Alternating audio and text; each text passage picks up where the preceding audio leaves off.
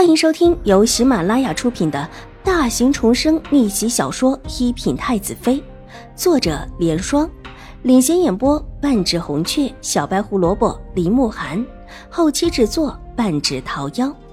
喜欢宫斗宅斗的你千万不要错过哟，赶紧订阅吧！第四百零二集，如果没有那盒珍贵的珍珠。或者那耳坠也是不错的，但如果有了这一盒珍珠相比，那耳坠必然是显得礼轻了一些。秦玉茹的为人一向自视甚高，又岂是那种会被人比下去的人？看到后指不定会闹出什么幺蛾子。秦玉茹最近憋屈的很，这一口恶气也是没地方出，她可不愿意这个时候送上门去。不必先回去了，就先去看看大姐吧，总是姐妹一场。我这个做妹妹的，怎么着的，也得在这个时候给姐姐送些温暖去才是。秦婉如挑了挑柳眉，目光望向了梅林一角。这一片梅林其实不大，也有十来棵而已，开的梅花却是不少，梅香阵阵，也算是秦府一处极佳的赏梅地方了。大小姐生气怎么办？玉洁担心的道：“她可以肯定，就这么过去，必然又会惹出一番是非来。”那又如何？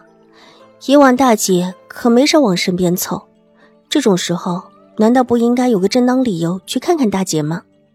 秦婉如笑了，意态之间颇为得意，看了看玉洁手中捧着的那个大礼盒，手一掀，翻起了盖子，拿着里面的一颗珠子对着阳光照了照。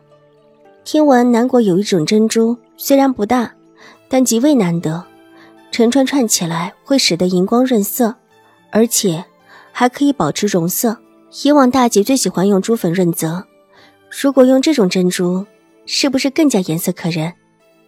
秦婉如笑得越发的娇然起来，那张精致的小脸一时之间骄傲又得意，细眯起的水眸带着一抹挑衅，一看就知道没怀什么好意。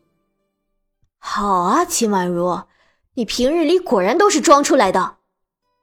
一道冷哼声从梅树之后传了出来，梅树后面走出了齐荣之，这样子仿佛又如当初江州时一样，一脸的趾高气扬。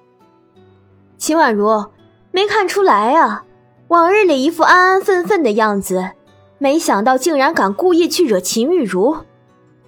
秦婉如哪里听不出他的双关之语，唇角微微一勾，那抹娇艳的唇色如花一般的绝艳。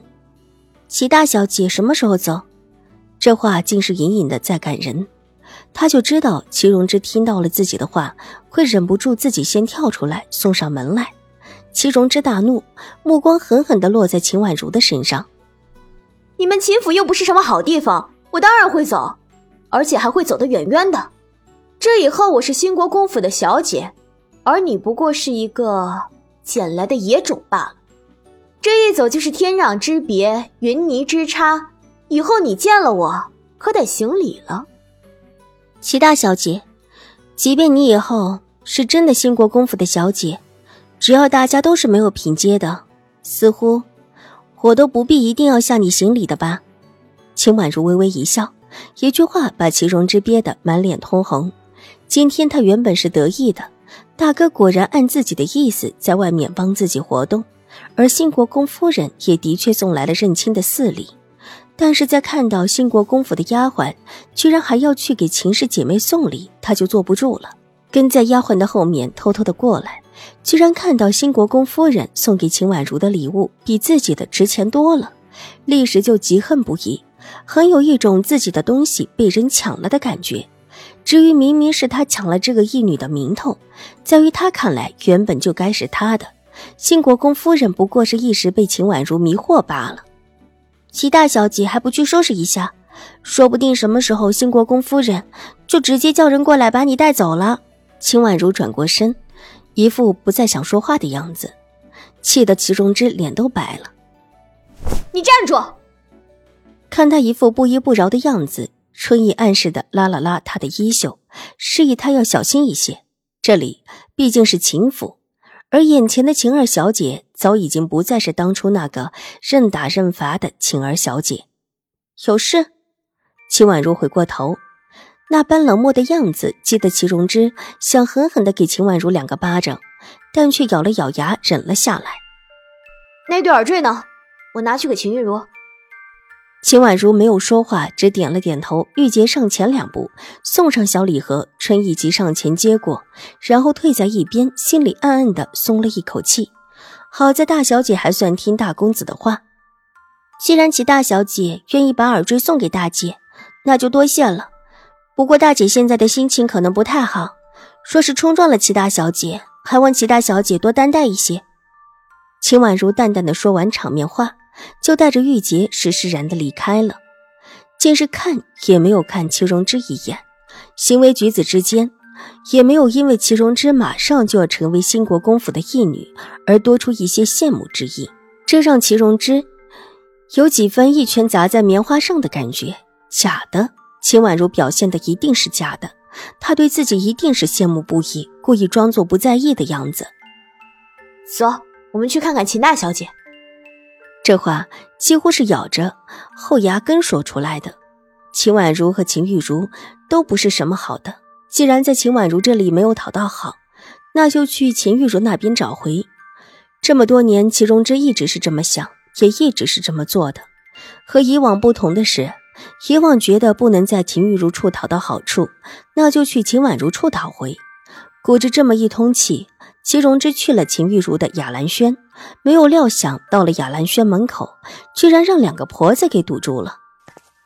齐大小姐，我们大小姐在抄字，暂时不见客。一个婆子过来行礼之后，客客气气的道：“秦玉茹被禁足，齐荣之也是知道的，但是没想到居然还有人守在这儿。”眼珠子转了转，我可能要离开秦府了。兴国公夫人已经认我为义女，这一次过来也是替兴国公夫人给秦大小姐送礼物的。齐大小姐，请吧。两个婆子互相对望一眼，犹豫了一下，还是退开放行。他们这里守的原就没有狄氏那边严苛。齐荣之过来也是例行公事的问候一声，既然理由很合理，也就不再拦着。齐荣之带着春意往里走，早有小丫鬟看到，抱了进去。看到他过来，秦玉茹身边的梅雪脸色憔悴的出现在门口，替他挑了帘子。本集播讲完毕，下集更精彩，千万不要错过哟。